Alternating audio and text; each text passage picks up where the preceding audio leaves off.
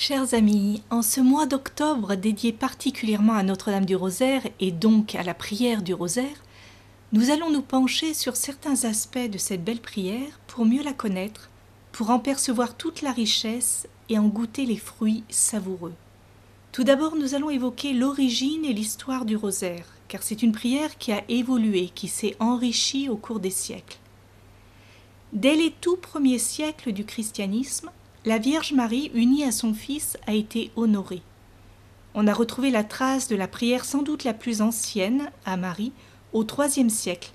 Il s'agit de cette courte invocation Sous l'abri de ta miséricorde, nous nous réfugions, Sainte Mère de Dieu.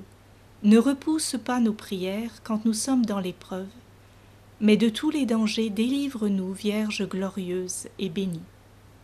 Autrement dit, le peuple chrétien notamment dans les situations de grand danger, de persécution, avait coutume de prier évidemment le Christ, mais aussi sa mère, lui reconnaissant un grand pouvoir d'intercession.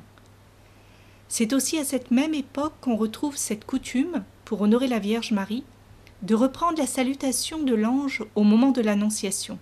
Je vous salue pleine de grâce. Plus tard, au XIIe siècle, chez les cisterciens, est né ce qu'on pourrait appeler l'embryon du rosaire.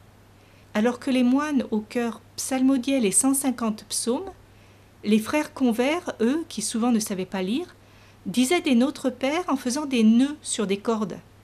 Puis ils ont ajouté la salutation de l'ange à Marie, Je vous salue pleine de grâce, après chaque Notre Père. Les paroles de la salutation d'Élisabeth ont été ajoutées plus tard. On commence alors à appeler cette forme de prière des frères convers le psautier de Notre-Dame. C'est aussi à cette époque qu'apparaît le mot chapelet, qui désignait la couronne de fleurs ou chapelle, petit chapeau, que l'on plaçait sur la tête de la statue de la Vierge Marie.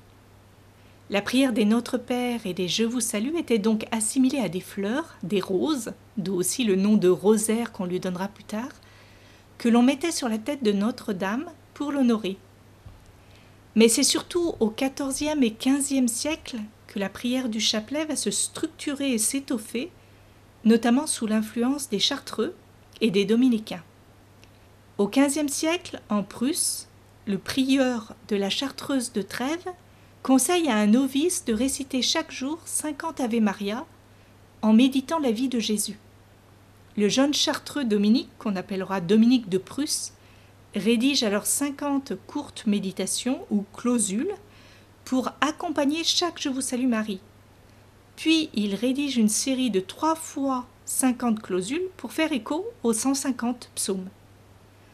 Peu à peu, pour faciliter la mémorisation, on passe à l'usage de regrouper les ave en 15 dizaines, toutes introduites par un autre père.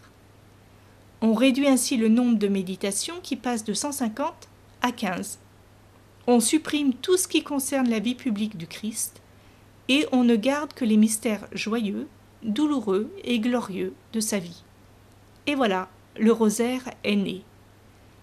Par la suite, on réserve l'usage du mot rosaire aux quinze dizaines, le chapelet n'en désignant que cinq, soit les mystères joyeux, soit les mystères douloureux, soit les mystères glorieux. C'est au frère dominicain Alain de la Roche, né en France en 1428, que l'on doit sa grande diffusion. Il devient vraiment le grand apôtre du rosaire.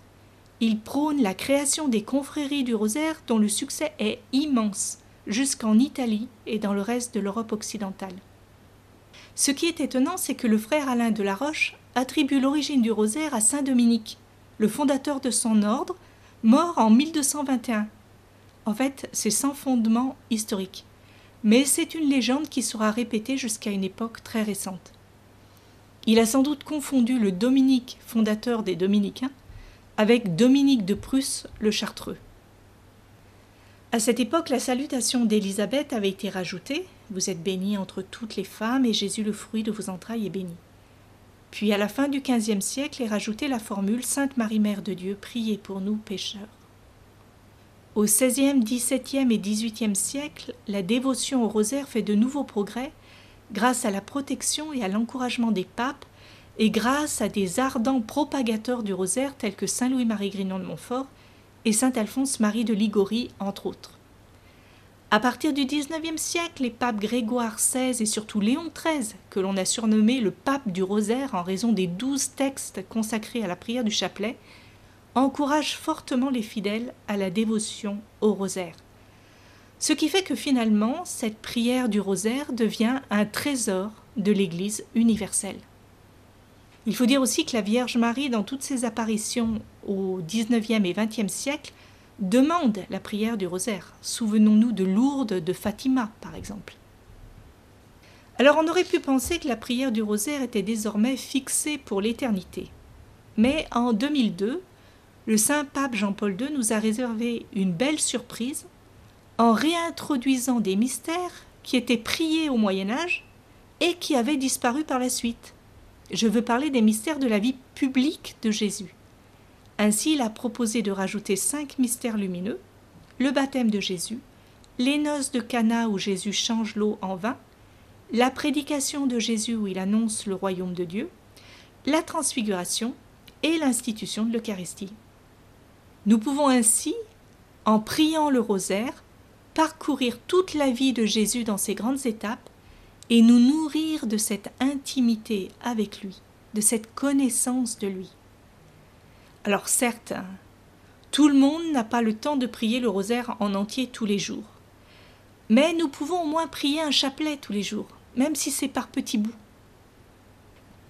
Demain, nous poursuivrons en nous penchant sur la spiritualité de la prière du rosaire.